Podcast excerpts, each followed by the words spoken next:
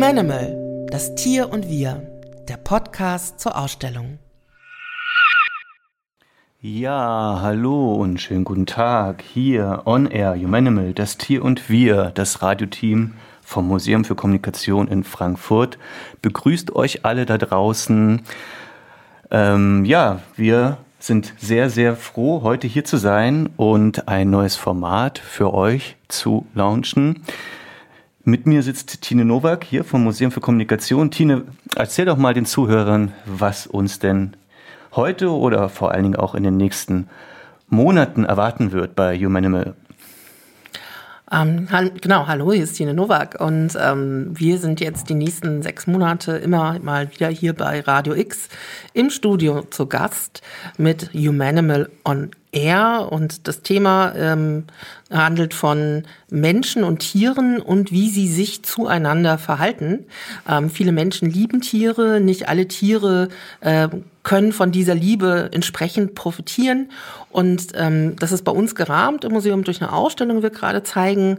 Äh, und da geht es genau um solche Mensch-Tier-Beziehungen, die manchmal problematisch sind. Also nicht, äh, ein Tier möchte wahrscheinlich nicht gegessen werden. Manche Tiere lieben wir auch dann sozusagen auch zu Tode.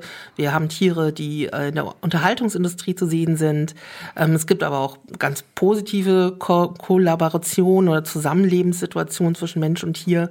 Und wir haben gedacht, es gibt so viel, was man dort sozusagen gar nicht alles thematisieren kann. Da wäre natürlich wirklich eine Radiosendung oder ein Podcast genau das Richtige.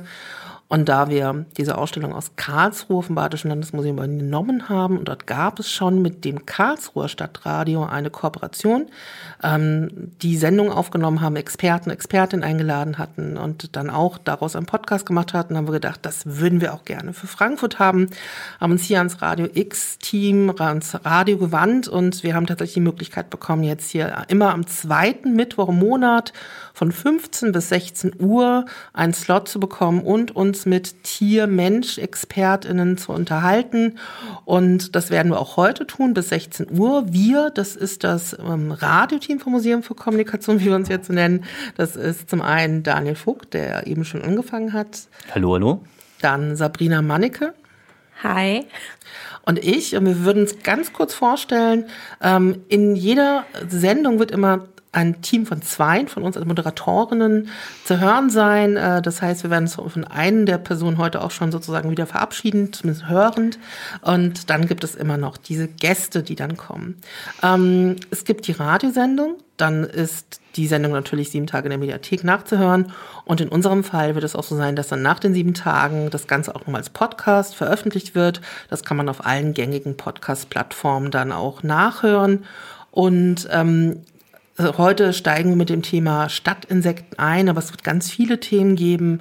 Äh, Im Mai wird es äh, um Tiere bei der Post gehen. Das ist naheliegend, weil wir selber ja mit dem Museum für Kommunikation eigentlich äh, nachfolgend der, äh, eine Institution der Postmuseen sind und da sehr viele Themen dazu haben. Es geht um Künstler und Künstlerinnen, die mit Tieren, Tierstimmen und Sound arbeiten. Wir gucken, gucken äh, in die Meere und äh, in den Weltall, also Tiere im Weltall, das wird ein Thema sein in Science Fiction, ähm, aber auch Frankfurter Tiere. Also es gibt eine ganz Vielfalt an verschiedenen Tierthemen, die hier ähm, zur Sprache kommen werden. Und ähm, mit wem wir hier reden, das ist genau die Runde, die wir jetzt machen. Daniel, ähm, du bist Moderator heute, aber was machst du denn sonst so? Ja, ich äh, arbeite beim Museum für Kommunikation, äh, betreue dort das Projekt Leben und Lernen X0. Dort ähm, beschäftigen wir uns mit äh, der Digitalisierung und wie die Digitalisierung auf ähm, Kultur und Menschheit wirkt. Ähm, ja, und ich ähm, organisiere verschiedene Debattenformate, arbeite auch in der Vermittlung und arbeite auch an Ausstellungsformaten mit, so zum Beispiel hier ähm, im Begleitprogramm zu Humanimal. Es freut mich sehr, dass ich äh, mit euch zusammen diesen Podcast machen kann. Spannende Sache, auch du hast schon gesagt, es gibt viele verschiedene Themen. Und ja, es wird sich lohnen, immer jeden ersten Mittwoch im Monat Zweiten. einzuschalten. Zweiten. Zweiten. Ah, das, das war schon mein erster Filmfehler. Gut, dass du aufpasst. Wir sammeln noch ein paar mehr. genau. Ähm, ja, Sabrina, du bist ja auch bei, äh, mit bei uns im Team. Ähm, magst du dich kurz vorstellen? Gerne. Ich bin die, die sich dann danach auch quasi direkt bis zum nächsten Mal wieder verabschiedet. Ich bin Sabrina Manicke. Ich bin seit Anfang letzten Jahres wissenschaftliche Volontärin im Museum für Kommunikation in Frankfurt und ähm, durchlaufe da sämtliche Museumsabteilungen und äh, bin jetzt zu meiner großen Freude aktuell im Ausstellungsmanagement, wo ich Humanimal in Karlsruhe abholen durfte, aufbauen durfte und jetzt auch das Begleitprogramm eben auch den äh, Podcast dazu machen und betreuen darf. Genau, und ich bin ähm, Tine, ich habe mich ja schon vorgestellt. Ähm, ich ähm, mache das Ausstellungsmanagement am Museum für Kommunikation äh, und bin ähm, schon lange nicht mehr sehr tätig, aber ich habe eine lange Zeit viele, viele Podcasts gemacht. Äh, darum äh, finde ich das so wunderbar, dass wir hier im Radiostudio sein können und über das Thema reden können mit zwei wunderbaren Gästen, die wir gleich auch noch mal ein bisschen ausführlicher vorstellen werden. Ähm, und wir werden den beiden auch die Frage stellen, was denn deren Lieblingstier ist. Und das sozusagen jetzt die einzige Gelegenheit in dieser Sendereihe ist, dass wir das selber auch mal machen können. Noch mal kurz die Frage an Sabrina und Daniel. Was sind denn eure Lieblingstiere? Hm. Ist natürlich eine denkbar schwere Frage. Soll ich erstmal darauf antworten, dass du noch natürlich. kurz überlegen kannst? Ja. Und zwar, ähm, mein Lieblingstier ist ein mystisches Tierwesen eher, ein Hippocampus, eine Mischung aus Pferd und Fisch, das in der antiken Kunst ganz oft vorkommt. Und da ich ähm, Altertumswissenschaften studiert habe, ist es, glaube ich, nicht verwunderlich, dass äh, meine Wahl dann auf so ein Mischwesen gefallen ist. Hast du dir mittlerweile was überlegt, Daniel? Ja, ich muss auf jeden Fall sagen, dass ich eigentlich alle Tiere mag. Ähm, ich würde einfach sagen, dass es bei mir eher darauf ankommt, ähm, dass ich in verschiedenen Lebensphasen Beziehungen zu Tieren aufgebaut habe. Zum Beispiel zu meinen Haustieren. Ich hatte lange Zeit Katzen, ähm, die haben mich sehr geprägt. Wahrscheinlich habe ich diese Katzen auch geprägt. Ich war nie so wirklich ein Hundetyp und dann hatte ich so anderthalb Jahre das äh, große Glück, einen Welpen aufziehen zu dürfen, müssen, können. Äh, hatte ich sehr viel Respekt vor und ja, es war wirklich eine schöne Zeit, eben ähm, so einen kleinen Welpen großzuziehen zu sehen. Das ist einfach, ja, ein Lebewesen, dass man sich gegenseitig einfach so ja, inspiriert und ja, prägt tatsächlich. Und ja, ich würde sagen, dass immer so eher die Tiere sind, die nah an mir sind, zu denen ich die ja, beste Beziehung habe. Du hast gesagt, du magst alle Tiere und Tiere, die oft nah an uns dran sind, sind oft auch Insekten, vielzählige Insekten. Magst du die denn auch? Oh, das ist natürlich, äh, eigentlich äh, mag ich die eher nicht. Ich kann mir natürlich, also ich bin tatsächlich auch so jemand, der, äh, wenn er reist, dann aufpasst, dass er auch alle äh, Impfungen hat, damit er zum Beispiel kein Malaria bekommt und so weiter, vor gewissen Stechmücken geschützt ist und so weiter. Ähm, ja, deswegen kann ich da nicht unbedingt sagen, dass ich auch, ich habe auch vor Tieren Angst, die äh, an mir dran sind tatsächlich, ja. Also Insekten haben wahrscheinlich nicht immer so das beste Image und das ist auch eigentlich der Einstieg in die heutige Sendung ähm, unter dem Thema Unter der Lupe statt Insekten. Wir werden auch gleich noch mehr davon hören und wir steigen auch thematisch und musikalisch gleich genau damit ein. Musik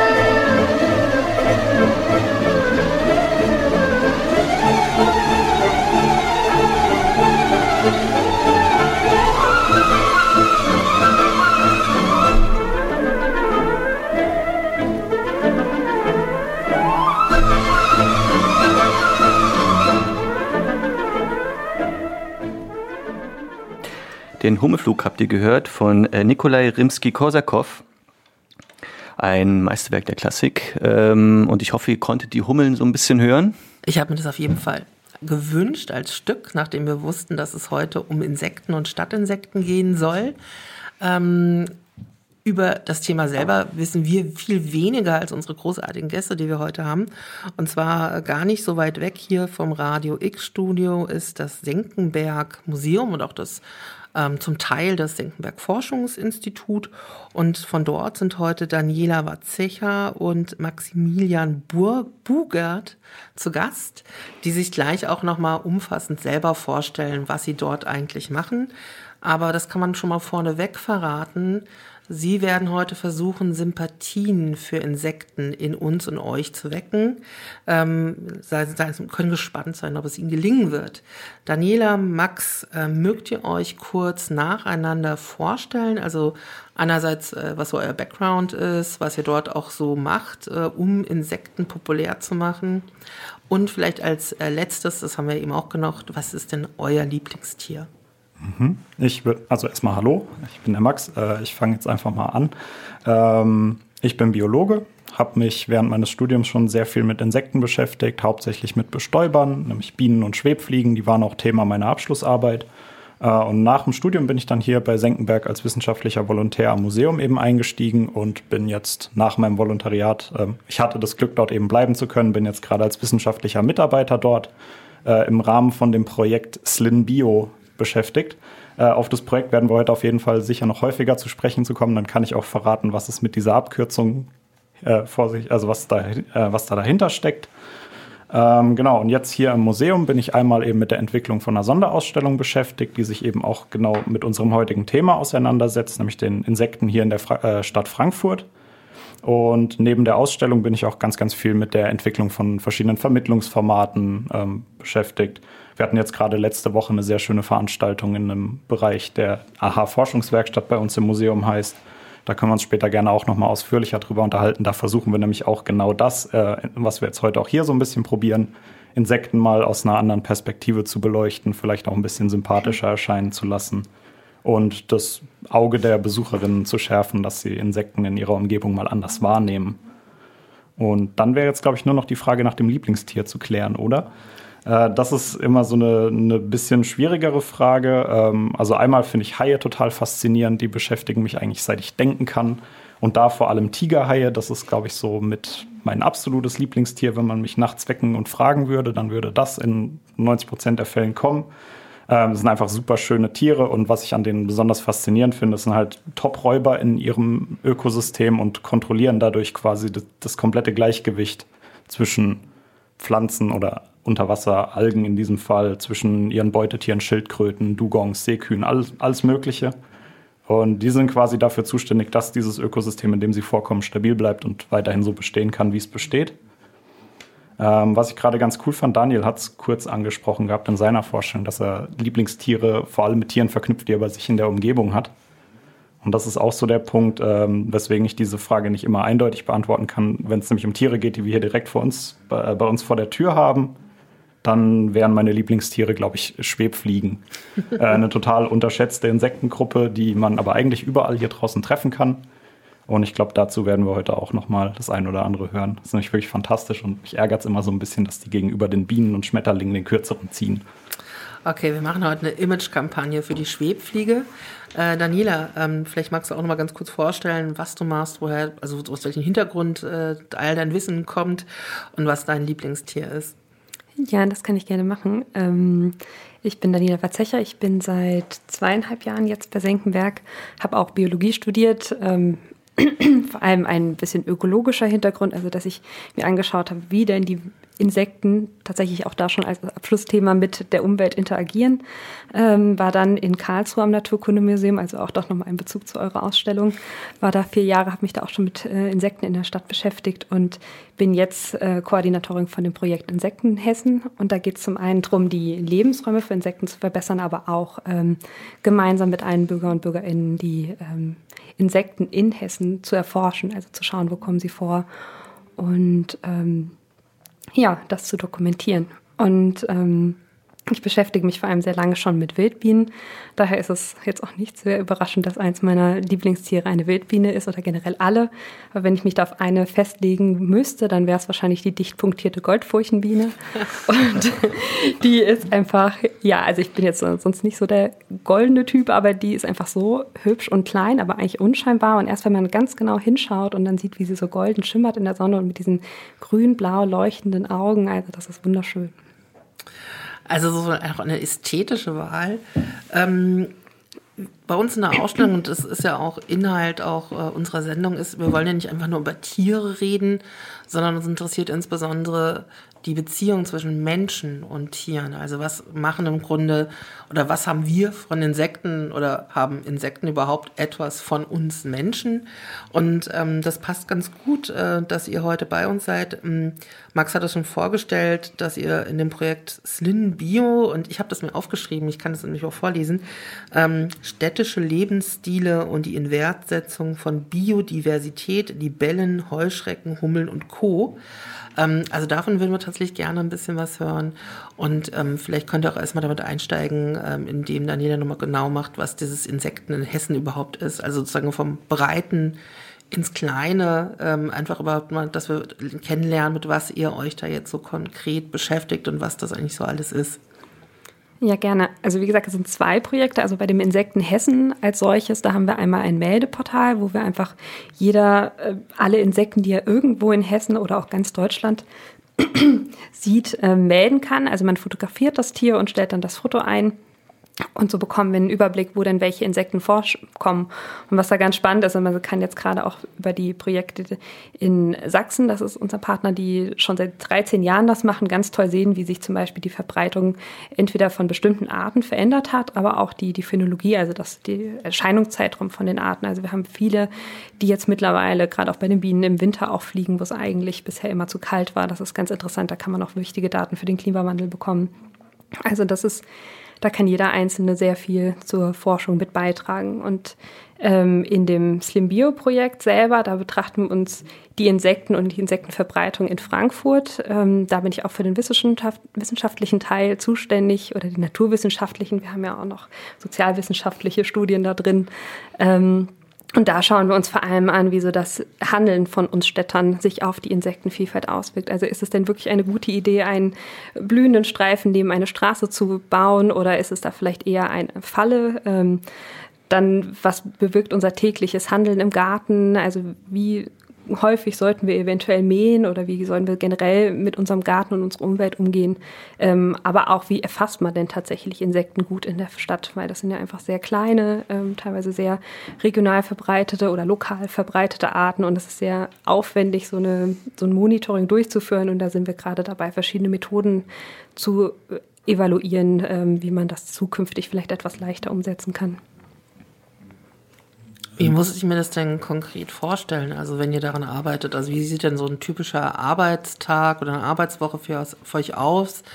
Also geht ihr dann tatsächlich in die Stadt und schaut euch Insekten an oder geht ihr eher in die Stadtteile und redet mit Menschen oder redest du eher mit Forscher und Forscherinnen? Also, ähm, weil das ist das eine, das ist euer Projekt, aber was macht ihr denn tatsächlich? Genau, also es ist sehr vielfältig. Wir haben ja ein transdisziplinäres Forschungsprojekt, also wir haben sehr viele Partner aus verschiedenen äh, Bereichen ähm, mit involviert. Also zum einen ist tatsächlich die Forschung, wie man sich das als Biologe ein bisschen vorstellt. Also wir gehen mit einem Kescher in den Grüneburg Park und keschern da Insekten. Ähm, da kommt man auch schon sehr oft mit Leuten ins Gespräch, weil es ja doch ein etwas unübliches Bild ist, in der Stadt mit einem Kescher zu stehen. Ähm, da treiben wir dann auch schon recht viel Aufklärungsarbeit, aber tatsächlich dann auch nochmal verstärkter in den Formaten mit dem Museum, wo wir wirklich dann verschiedene Veranstaltungen haben, wo wir eben die Insektenvielfalt, aber auch den Nutzen von den Insekten den Besuchern beibringen oder näher bringen. Da würde ich jetzt einfach mal einsteigen an der Stelle. Ähm, das Projekt Slim Bio äh, steckt ja auch schon ein Stück weit im Titel drin. Das geht um Inwertsetzung, also um die, die Wertschätzung von Insekten in der Stadtbevölkerung. Äh, und das große Ziel von dem Projekt ist es eben, eine, eine Steigerung der oder eine Verbesserung der Förderung von Insekten zu erzielen, aber in, nicht nur, indem wir jetzt irgendwie Maßnahmen identifizieren, die halt Insekten besonders gut helfen oder eben auch nicht, äh, sondern indem wir Maßnahmen an die Leute weitergeben und die Leute auch dafür begeistern, diese Maßnahmen selbstständig umzusetzen. Also da steht auch der, der eigene Garten, die eigene Fensterbank ganz groß im Mittelpunkt. Ähm, die Idee ist halt wirklich, dass äh, Förderung für Insekten nur dann funktionieren kann, wenn alle irgendwie mitmachen. Und genau da setzt eben dieser Vermittlungsaspekt von dem Projekt Slinbio eben an. Ähm, bei ganz, ganz vielen Akteuren hier in Frankfurt, also der Palmgarten ist zum Beispiel mit dabei, der Nabu Frankfurt, ähm, aber eben auch das Senckenberg Naturmuseum. Wir bieten ganz, ganz viele verschiedene Vermittlungsformate rund um das Thema Insekten an. Das kann ein Schulworkshop sein, das kann eine öffentliche Führung bei uns im Museum sein.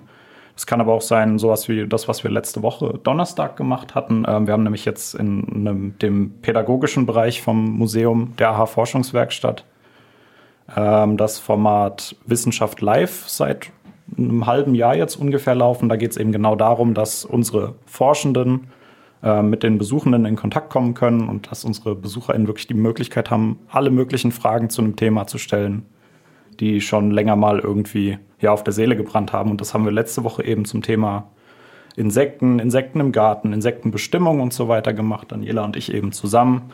Ähm, war eine total schöne Erfahrung. Also auch so für uns ist es immer mal so ein ganz tolles Feedback, dann vom Schreibtisch wegzukommen und zu sehen, dass unsere Themen, über die wir uns tagtäglich den Kopf zerbrechen, äh, dass es auch bei den Leuten ankommt, hängen bleibt und irgendwie auch für Begeisterung sorgen kann.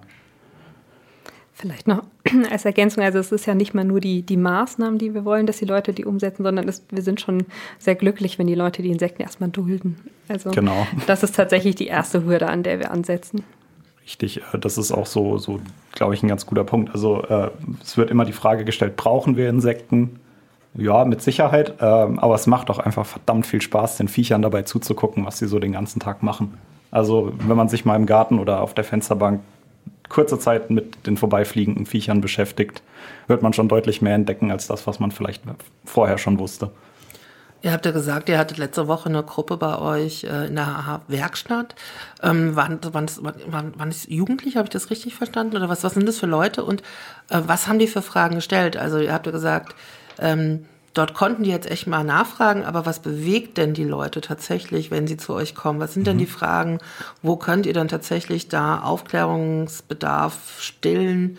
Ähm, oder was sind die Sachen, die euch auch überraschen, was für, mit was für Vorstellungen Leute kommen? Mhm. Ähm, so, wo fange ich an? Äh, also erstmal zum Format Wissenschaft Live. Also es ist kein geschlossenes Workshop-Format oder so, sondern das wird einfach im laufenden Betrieb des Museums angeboten. Also diese Forschungswerkstatt kann man sich so als offenen Bereich vorstellen, in dem die Besuchenden auch mal selbstständig Objekte anfassen dürfen, mal ähm, Insektenpräparate eigenständig unterm Bino oder so, so, so, so eine große Lupe, kann man sich wie ein Mikroskop vorstellen, äh, sich das mal in Ruhe anschauen können.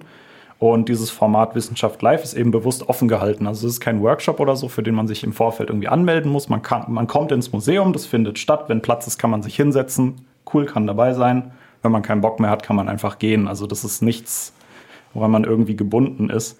Ich überlege gerade die ganze Zeit, ob ich eine gute Frage aus meinem Kopf gekramt bekomme, die letzte Woche gestellt wurde. Das ist ganz, ganz unterschiedlich. Also von, von Fragen wie, was passiert mit dem Bienennest, wenn die Königin stirbt? Das wurde im September bei einem anderen Termin gefragt. Ähm, aber auch so ähm, ganz konkrete Sachen, wie muss meine Nisthilfe, die ich im Garten habe, aufgebaut sein, damit die von Wildbienen oder von den wenigen, die sie überhaupt annehmen können, dann auch tatsächlich gut angenommen werden können. Also ähm, da war alles an Fragen mit dabei. Ist dir irgendwas im Gedächtnis geblieben?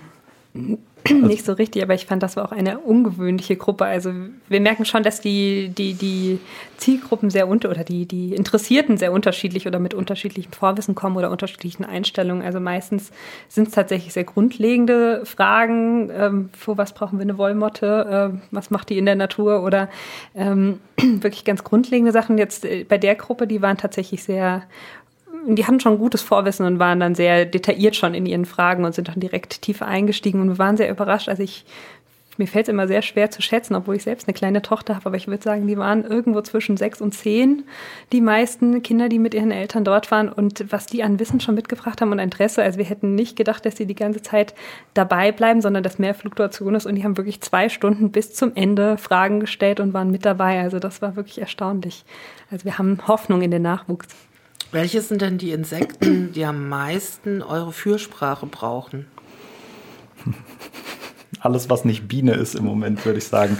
ähm, Nee, das ist, glaube ich, schwieriger zu beantworten. Also es kommt halt ganz drauf an, was man sich äh, unter dem Nutzen von diesen Tieren jeweils vorstellt. Also Thema Bestäubung war jetzt in den letzten Jahren ganz, ganz viel in den Medien. Ähm, bei Insekten passiert aber noch so viel mehr als Bestäubung. Also wir können ja mal ein unliebsames Beispiel aufmachen. Thema Wespen ist so eine Sache. Das war im letzten Sommer total präsent, weil die irgendwie wieder sehr zahlreich waren und dann halt auch gegen Ende des Jahres immer an den Gartentischen super nervig sind. Ähm, aber meine Beobachtung letztes Jahr bei mir zu Hause im Garten war zum Beispiel die, wir hatten das Jahr davor wahnsinnig viel Probleme mit Stechmücken. Letztes Jahr hatten wir ein Wespennest bei uns im Garten und wir hatten fast keine Stechmücken mehr, weil die eben als Räuber die für uns nervigen Mücken so ein Stück weit kontrollieren. Ähm, also kann man sich so ein bisschen aussuchen, was man lieber bei sich im Garten haben möchte. Das ist nur eins von tausend Beispielen. Ich glaube, Daniela hat da noch deutlich viel mehr. Ja, tatsächlich auf Anhieb fallen mir jetzt gar nicht so viele ein, aber äh, es ist schon ganz interessant. Also das, das ist auch was, was uns in dem Projekt sehr interessiert, ähm, weil man ja schon Unterschiede merkt bei den Insekten. Also man kann manchmal gar nicht sagen, dass es eine Art oder eine Gruppe per se ist, sondern eigentlich eher der Umstand, in dem man denen begegnet. Also wenn man natürlich in der freien Natur ist und dann vielleicht da irgendwie ein spannendes Tier beobachtet, dann finden das viele Leute sehr interessant. Wenn man aber dann auf einmal ein unbekanntes Insekt in der Küche, äh, in den Vorräten oder äh, im Schlafzimmer hat, dann sind natürlich die Reaktionen auf das gleiche Tier eine komplett andere. Also das ist tatsächlich auch so eine Sache, wo wir ein bisschen Aufklärungsarbeit leisten wollen, wo, wie man denn damit umgeht und ähm, dass sie auch in den eigenen vier Wänden ein nichts wollen und sich eher dahin verirrt haben in der Regel. Ja, das Thema Stechmücken ähm, bringt mich auch zu einer ganz interessanten Geschichte, die äh, während unserer Recherche zu dem Thema, ähm, auf, die, auf das wir gestoßen sind, es gibt eine thailändische Studie aus dem Jahr 2019, da befassen sich thailändische WissenschaftlerInnen mit, dem, mit der Geräuschempfindlichkeit von eben Stechmücken. Und es wurde ähm, ein Experiment aufgebaut. Auf der einen Seite wurde ähm, eine Anzahl Mücken ohne Musik beschallt und auf der anderen Seite wurde elektronische Musik den Mücken ähm, gespielt und dieses Lied würde ich jetzt gerne erstmal hören und danach werde ich mal das Ergebnis verraten. Wir hören jetzt Skrillex, Scary Monsters and Nice Sprites.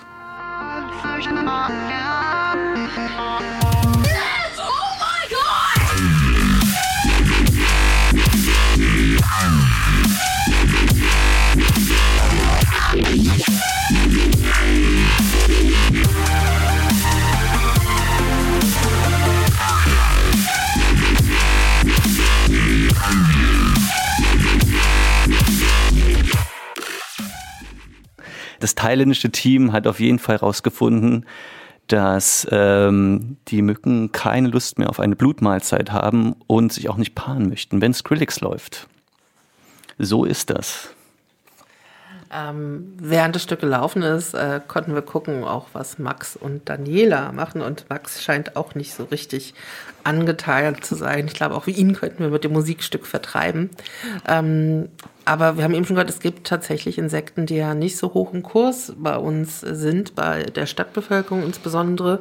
Das ist ja der Thema, das Thema der heutigen Sendung, Stadtinsekten oder die Steigerung der Popularität von Insekten in der Stadt, gerade am Beispiel Frankfurt. Äh, und ähm, ich habe tatsächlich so drei Hauptinsekten, die ich gar nicht mag. Ja. Also es tut mir so ein bisschen, und das ist wirklich so die, die mich am meisten nerven, weil die einfach nerven. Das eine ist die Wespe, das hast du eben schon gesagt, weil die mir einfach zu nahe kommt und das ist, was ich essen möchte. Das zweite sind tatsächlich Mücken oder Stech, äh, oder äh, blutsaugende, stechende Insekten jeder Art. Das liegt aber auch daran, dass wann immer ich irgendwo bin, alle Leute um mich herum es gut haben, weil alle Mücken dieser Welt und auch so Midges und was es auch so gibt, die, die mögen mich.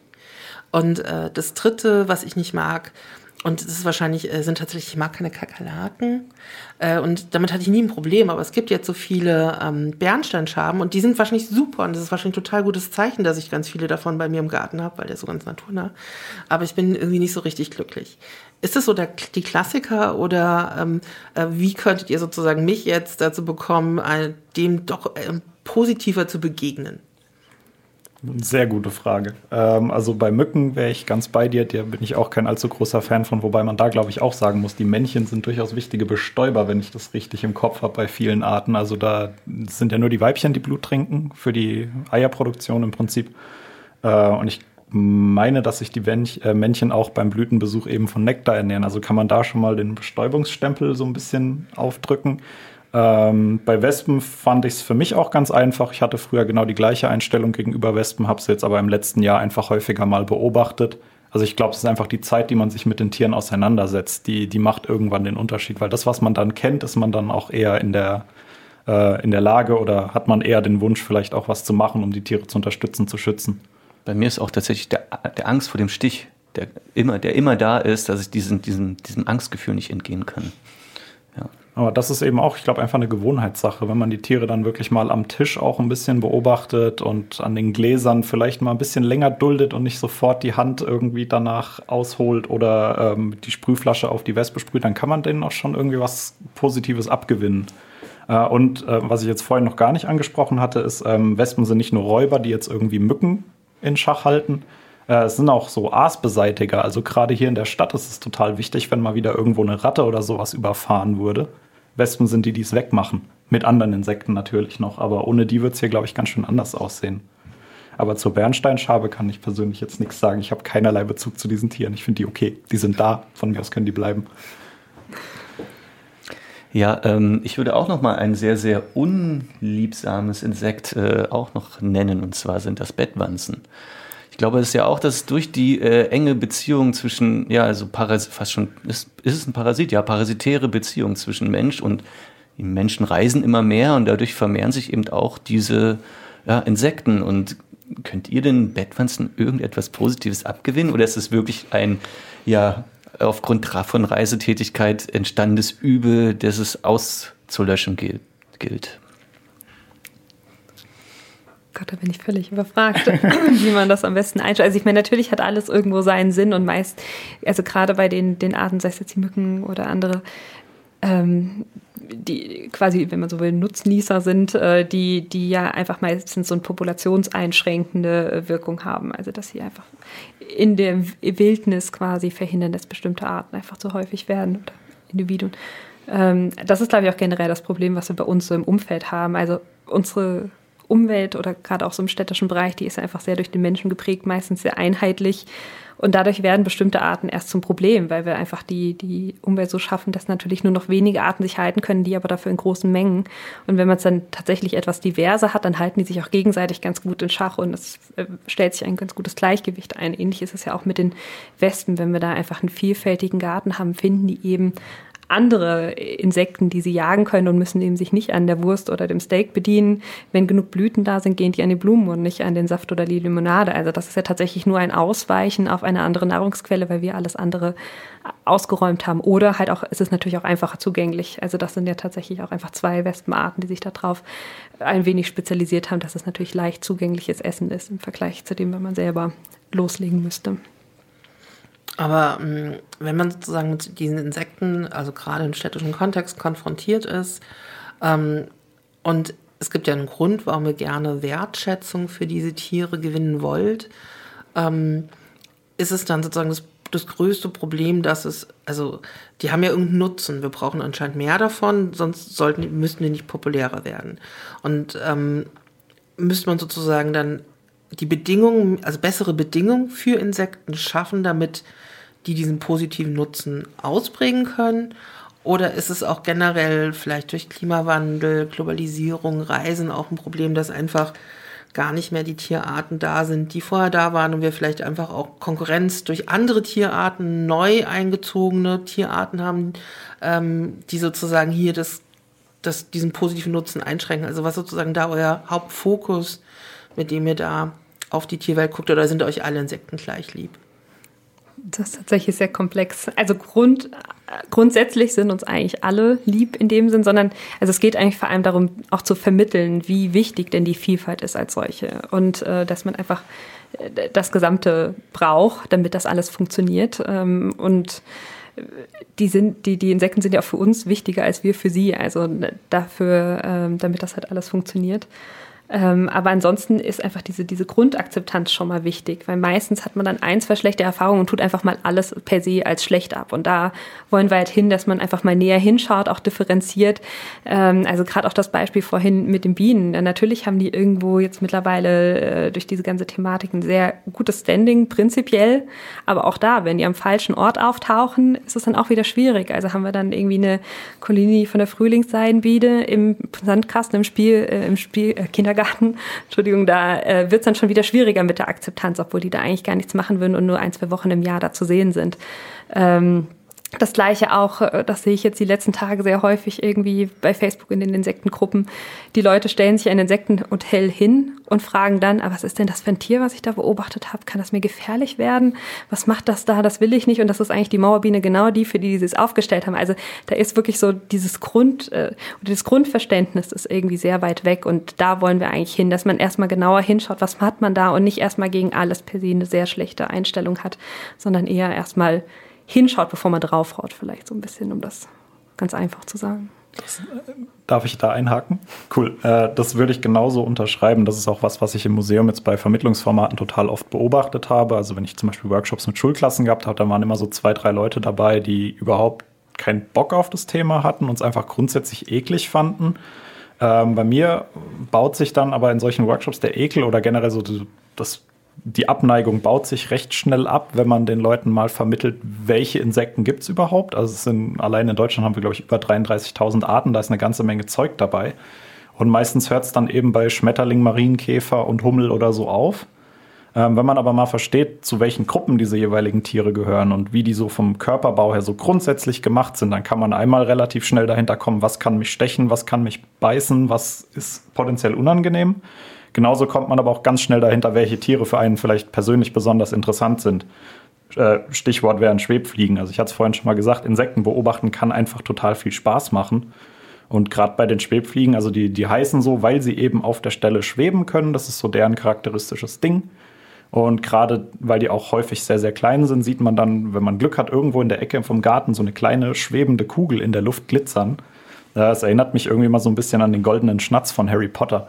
Und gerade wenn die dann ihre Flugmanöver nochmal durchziehen und dann wieder an der gleichen Stelle am Schweben sind, das, das kann einfach auch schon so faszinieren. Und ich glaube, so über dieses Beobachten kommt man ganz, ganz schnell von äh zu wow, also das ist tatsächlich auch für uns so ein bisschen so ein Einstiegsthema gewesen, dass wir äh, im letzten und vorletzten Jahr ähm, mal so Makrofotografie-Kurse angeboten haben, dass man einfach über die Ästhetik von dem Bild zu der Schönheit und dem Nutzen von den Insekten kommt oder dem Wert der Insekten. Und das ist eigentlich auch sehr schön bei vielen Leuten, wenn sie einmal genauer hinschauen und dann wirklich mal die Tiere aus der Nähe sehen. Also ähm, dann finden die die meistens danach auch gar nicht mehr eklig, wenn man die wirklich mal sich anschaut und man hat nicht einfach eine krabbelnde Masse, die irgendwie beängstigend wirkt, sondern das sind wirklich ästhetische und schöne Tiere. Und was ganz spannend ist, wir hatten auch mal den, so die Erfahrung gemacht, dass es tatsächlich Tiere gibt, die in ihrer ja, in ihrer Beliebtheit steigen, wenn man sie sich näher anschaut, aber auch andere, die ein bisschen verlieren. Also was zum Beispiel überraschend schön ist, ähm, sind halt eben Rüsselkäfer, die haben wir sehr häufig gezeigt. Die sind sehr klein, man sieht erstmal nur einen kleinen Klumpen, einen kleinen Käfer, den finden die meisten jetzt erstmal i, aber die sind wunderschön und die haben auch ganz tolle Farben, während man dann, wenn man einen Marienkäfer sich mal aus der Nähe anschaut, die verlieren tatsächlich ein bisschen an Attraktivität. Die sehen doch dann ähm, ja nicht mehr ganz putzig aus, aber sind immer noch tolle Tiere.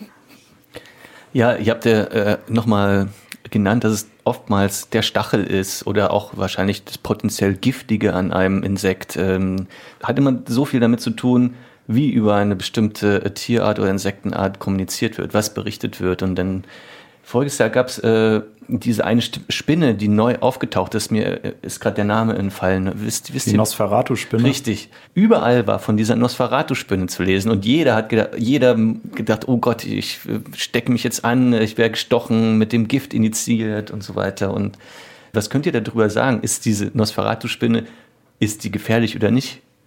Ähm, also erstens haben wir schon eine im Museum gefunden, das fand ich ganz spannend. In, in der Tiefseeausstellung ist uns eine begegnet. Ähm, kann nicht wirklich sagen, ob die gefährlich für uns sind oder nicht. Ich glaube nicht, dass sie gefährlich sind. Ich meine, das wäre wie bei allen anderen Giftbissen, Giftstichen die gleiche Problematik. Wenn man allergisch darauf reagiert, hat man potenziell ein Problem. Aber das ist jetzt nicht so, dass wir alle unsere Lebensgewohnheiten ändern müssen, weil potenziell eine Nosferatu-Spinne bei uns in der, Wohne, äh, in der Wohnung vorkommt. Ähm, wahrscheinlich werden die wenigsten von uns dem Tier auch irgendwie regelmäßig begegnen. Also Spinnen gehen uns ja eigentlich ganz gerne aus dem Weg so in ihrem Leben. Ähm, ich würde mir wegen dem Tier überhaupt keine Sorgen machen. Es ist eher eine ne neue Art, die es hier jetzt zu entdecken gibt. Ja, es ist tatsächlich auch ein bisschen schade, dass einfach da auch einfach schlechte Lobbyarbeit oder gar keine Lobby besteht. Also das, da wird ja jedes Jahr eine andere Art irgendwie durchs Dorf getrieben. Also wir hatten es mit der äh, asiatischen Hornisse, als sie die ersten Jahre hier war, sie wird alle Honigbienenvölker töten und äh, wir müssen jetzt alle Sachen verbrennen oder keine Ahnung. Also da wurde eine Riesenpanik geschürt, völlig umsonst. Ähm, und das haben wir bei ganz vielen Arten. Also heute Morgen hatte ich erst wieder was gelesen. Ich habe leider die genaue Art vergessen, aber irgendein Ölkäfer, äh, super tödlich, äh, nicht anfassen, man stirbt. Also das ist totaler Humbug. Also ich weiß auch nicht, wie, die, wie, wie das manchmal aufgebauscht wird oder wie man auf solche Themen oder äh, wie es dazu kommt, dass sie in dieser Weise verbreitet werden. Aber komischerweise sind das die Meldungen, die die Leute natürlich aufschnappen und dann gerne nochmal weiter transportieren. Und da ist es ganz schön schwierig, dagegen anzukommen tatsächlich. Ja. An so ein Insekt, was ja sozusagen auch immer als äh, gefährlich erachtet wird, ist ja auch die ganz normale gemeine Hornisse. Und ihr habt ja gesagt, wenn ihr ähm, Akzeptanz der Insekten gewinnen möchtet, dann erklärt ihr da viel, ihr redet von den, man muss die Insekten besser kennenlernen. Und das ist tatsächlich sowas, also auch ich habe hätte jetzt, also ich mag ja keine Wespen und habe gedacht, naja, okay, Hornissen finde ich auch nicht so richtig toll. Ähm, und es gab so einen Urlaub in Schweden, da ähm, haben wir mit dem Camper auf dem Campingplatz gesessen und auf der anderen Seite am Baum ist so ein, um, so ein Vogelhaus gewesen und in diesem Vogelhaus haben Hornissen gelebt. Das heißt, die waren so vis-à-vis zu unserem Frühstückstisch und äh, die erste Erfahrung war erstmal, die haben uns nicht genervt. Die wollten nicht an meinen Teller, die sind immer nur rein und raus geflogen. Und dann war so eine super, super Sommernacht und es gab irgendwie so einen blühenden Baum da auf diesem Campingplatz. Und in, das muss sich wirklich vorstellen, so am See und ein Baum, Blüten und in diesem Baum waren diese ganzen Hornissen. Und ich fand, das war so eine romantische, also ich habe hab das selbst nie gedacht, dass ich das denke. Ich, also ich bin seitdem ein Riesenfan von Hornissen.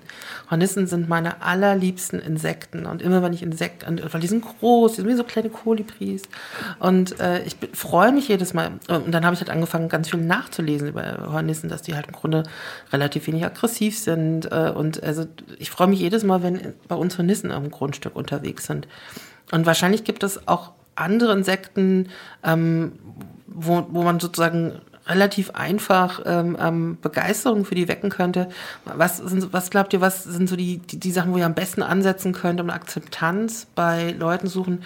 Ist es sozusagen tatsächlich diese Tiere besser vorzustellen oder eher so Gründe zu nennen, warum man hier tätig sein könnte. Was ist ich? Ähm, du hattest vorhin gesagt, Daniela, äh, irgendwie ähm, Blühwiesen an Straßen, weil, keine Ahnung, mehr, vielleicht wahrscheinlich mehr Blumen bestäubt werden. Ich habe keine Ahnung, ich bin keine Biologin. Aber ähm, was, was sind sozusagen gute Argumente, um tatsächlich positiv tätig zu werden oder da unser, unsere Einstellung zu verändern? Hm, wenn es um die Wertschätzung von Hornissen ganz konkret geht, dann kann man den Leuten immer ganz toll sagen, dass die Wespen fressen oder zumindest für ihren Nachwuchs sammeln. Also dann hat man schon mal weniger Wespen im Garten, wenn man darauf keinen Bock hat.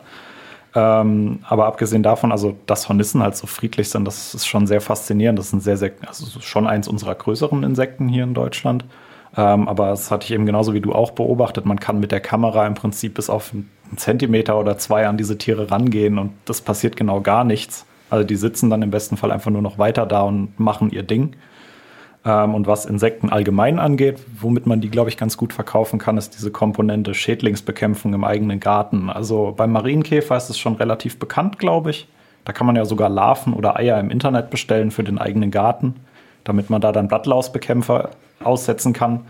Äh, das geht aber auch mit ganz, ganz vielen anderen Insekten. Also schon wieder eine Schwebfliege. Äh, für die, die Haienschwebfliege, die ist wahrscheinlich auch jedem von euch schon mal begegnet. Die hat so zwei Schnurrbärte auf ihrem Hinterleib, die kann man total leicht erkennen. Äh, da ernähren sich die Larven räuberisch von Blattläusen. Also wenn man die im Garten hat, ist das Gemüsebeet schon mal ein Stück weit sicherer. Ähm, dann geht das mit Florfliegen, glaube ich, genauso gut. Das sind auch räuberische Insekten im Prinzip. Also vielleicht kann man so auf die, die Schiene auch noch so ein bisschen aufspringen, dass man nicht nur sagt, ja, die bestäuben euren Kräutergarten, sondern die passen auch noch drauf auf. Also ich glaube, da. Oder sie füttern unsere Vögel im Garten, also ganz, ganz viel. Insekten sind ja auch eine, eine richtige, wichtige Proteinquelle für andere Tiere. Das ist, glaube ich, wenn man Insekten gar nichts abgewinnen kann, dann ist es immer noch so das letzte Argument, ja, aber ohne die gäbe es keine Vögel. Oder Gartenschläfer. Ja, genau. Also. also ich glaube, es kommt auch immer ein bisschen drauf an, wo die Abneigung herkommt. Also ist es wirklich eine Angst? Kann man die irgendwie plausibel widerlegen oder zeigen, selbst wenn man davor Angst hat, dass das Tier nützlich ist in irgendeiner Form? Ähm, aber ansonsten halt eben die, die den Ekel haben, dann natürlich über die Ästhetik, also die Punkte, die wir schon hatten. Also man muss, glaube ich, so ein bisschen rausfinden, was ist das Problem von meinem Gegenüber mit den Tieren, um dann da den richtigen Zugang zu finden. Und ähm, ja, das ist tatsächlich nicht immer ganz einfach. Aber ich meine, auf der anderen Seite ist natürlich, muss man auch sehen, wir sind natürlich auch einfach nur ein Teil der Umwelt und die haben natürlich genauso ihre Daseinsberechtigung.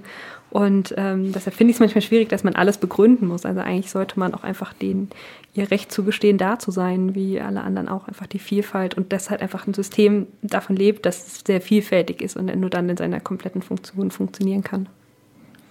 Ihr habt ja vorher schon ein bisschen beschrieben, dass äh, durch den Menschen in der Stadt sich bestimmte Insektenpopulationen vergrößern oder andere Populationen sich minimieren. Könnt ihr mal ähm, ein paar Beispiele geben von vielleicht Insektenarten, die fast ganz verschwunden sind aus dem Stadtraum und auf der anderen Seite Insekten, denen vielleicht ähm, ja, urbane ähm, urbanes richtig liegt und die sich wirklich sehr gut vermehren und denen es da wohl geht. Da gibt es auf jeden Fall ganz gute Beispiele, auch gerade hier in Frankfurt. Ähm, was jetzt in der Vergangenheit häufiger mal in den Nachrichten noch war hinsichtlich äh, Fechenheimer Wald, war, glaube ich, der Heldbock. Äh, ein ziemlich großer Bockkäfer, der ja noch so, so ein, ein, urtümliches Überbleibsel unserer ehemaligen Wildnis hier ist. Also das, was quasi da war, bevor Frankfurt entstanden ist. Äh, und der Käfer, das ist halt, ja, der, der, der kann nicht besonders gut fliegen, der bewegt sich nicht besonders gerne und der leidet halt besonders darunter, wenn jetzt irgendwie Stadt äh, oder Teile vom Stadtwald weichen müssen, weil wir irgendein neues Bauprojekt angefangen haben. Aber genauso gut geht es mit der blauflügeligen Ödlandschrecke auch in die andere Richtung. allgemein kommt es auch einfach wirklich darauf an, welche Bedingungen denn die jeweiligen Arten zum Leben brauchen. Also es gibt natürlich welche, die einfach mit der Versiegelung wegfallen, aber es gibt natürlich wieder andere, die äh, Lebensräume, die oder äh, Bereiche, die ihren ursprünglichen Lebensräumen ähneln, sehr gut annehmen können. Also sei es jetzt wirklich eben sandige, karge Stellen, die man jetzt vielleicht gar nicht so attraktiv findet als Mensch, aber die für viele äh, Insekten, die eben genau solche kargen Lebensräume benötigen, äh, sehr attraktiv sind. Also das wäre eben die blaue flügelige Ödlandstrecke. Aber wir haben auch den, den Fall, dass man, man zum Beispiel wirklich ähm, die die Pflege von Grünflächen zum Beispiel umstellt. Also das ist in Karlsruhe passiert das seit sehr vielen Jahren. Die haben das da schon etwas intensiver untersucht und da haben wir sehr viele Wildbienenarten, die sonst eigentlich nur in, in Magerrasen oder sowas in der Natur vorkommen, die dort deutlich seltener werden und da haben wir Arten in der Stadt gefunden, die wirklich so in der freien Landschaft viel, viel seltener sind. Also wenn wir es richtig anstellen, können wir wirklich sehr vielen Tieren ein Zuhause bieten. Und gibt es denn eine Art von, hm, wie soll ich sagen, genetische Anpassung? Also ich kenne das von anderen Tieren, zum Beispiel, je länger sie im urbanen Raum leben, desto mehr werden sie in Anführungsstrichen domestiziert oder passen sich an den urbanen Lebensraum an. Gibt es denn sowas bei Insekten auch? Dass es eine Art von genetischer Veränderung zum Beispiel einer bestimmten Fliege gibt oder ist es dann direkt wieder einmal eine neue Art? Also gibt schon Abstufungen. Wir haben tatsächlich neue Arten, äh, die auch entstehen. Also ich, ich, weiß jetzt gar nicht mehr, ob das die New Yorker U-Bahn war oder Londoner U-Bahn. Also die haben eine endemische äh, Mückenart in der U-Bahn. Ähm, also sowas passiert schon, dass tatsächlich so Artentstehungsprozesse oder evolutive Prozesse äh, vonstatten gehen. Was wir aber natürlich auch haben, ähm, wenn die Lebensräume sehr, sehr klein sind, kann es natürlich auch sein, dass sie einfach die Arten genetisch verarmen, wenn die nicht so im Austausch sind, wenn es kleine isolierte Populationen, also da kann schon in alle möglichen Richtungen tatsächlich was passieren. Ähm, wenn man sozusagen vielleicht gar nicht mehr so stark überzeugt werden muss, sondern schon ins Handeln gehen möchte, was sind denn so die Top drei Tipps, die ich in der Stadt machen kann, um Insekten zu fördern oder die Vielfalt von Insekten zu fördern, ähm, sollte ich dann am besten Imker werden und mir, was ist ich, so Bienenkörbe in den Garten stellen oder was, was ist eigentlich das, was ich am besten machen könnte? Also um die Vielfalt zu fördern, werden Bienenstöcke jetzt gerade etwas kontraproduktiv tatsächlich. Ähm, nicht, weil Bienen an sich oder Honigbienen was Schlechtes sind, sondern eher die Tatsache, dass wir natürlich da eine weitere Art in ein System bringen, wo vielleicht eh schon die Nahrung knapp ist und wir dann natürlich noch mehr an den Tisch bitten.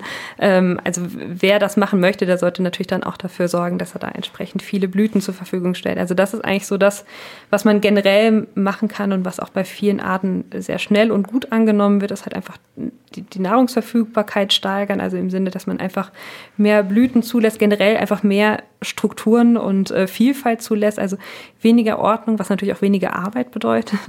Also es ist nicht nur von Nachteil für einen selber, sondern man kann einfach weniger tun und hat dafür eigentlich für die Umwelt und für die Tiere dann viel getan. Und es sieht tatsächlich auch, wenn man sich mal dran gewöhnt hat, tatsächlich auch sehr schön aus.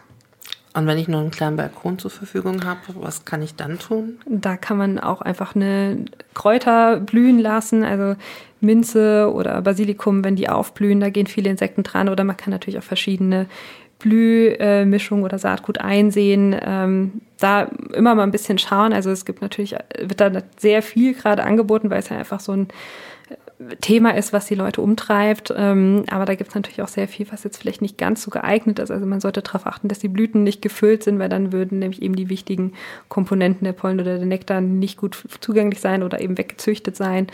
Ähm, und auch, dass es möglichst heimisch ist. Äh, das ist tatsächlich gar nicht immer ganz so leicht zu bekommen. Äh, daher immer so der Tipp mit den Kräutern, das funktioniert eigentlich ganz gut. Oder Obst und Gemüse kann man ja auch in kleinen Töpfen stehen lassen. Ähm, aber auch da zieht jetzt so langsam der Handel nach und hat öfter mal auch irgendwie natürliche Pflanzen im Angebot. So mit dem Tipp würden wir sozusagen hier auch aus der Radiosendung rausgehen, aus der Sendung generell rausgehen. Vielen, vielen Dank äh, an Daniela Watzecher und Maximilian Bugart, also an Daniela und Max, dass ihr da wart und uns so ganz viel über Insekten, Stadtinsekten erzählt habt. Ähm, und ähm, wir hatten, glaube ich, eine Menge Freude am Moderieren. Wir freuen uns schon auf die nächste Sendung äh, im Mai. Dann geht es um Posttiere. Und ansonsten, äh, wir wünschen euch einen schönen Frühling, viele Insekten, viele andere Tiere. Äh, auf Wiederhören. Ja, und schaltet auch beim nächsten Mal wieder ein. Um einen musikalischen Abschluss zu finden, spielen wir jetzt noch einen Song der Cicada Dream Band.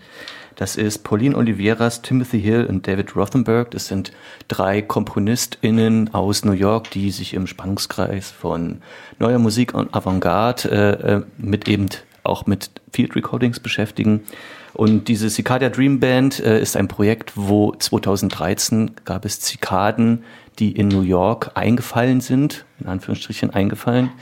Äh, sie wurden aufgenommen und äh, in die Komposition mit hinein verwebt.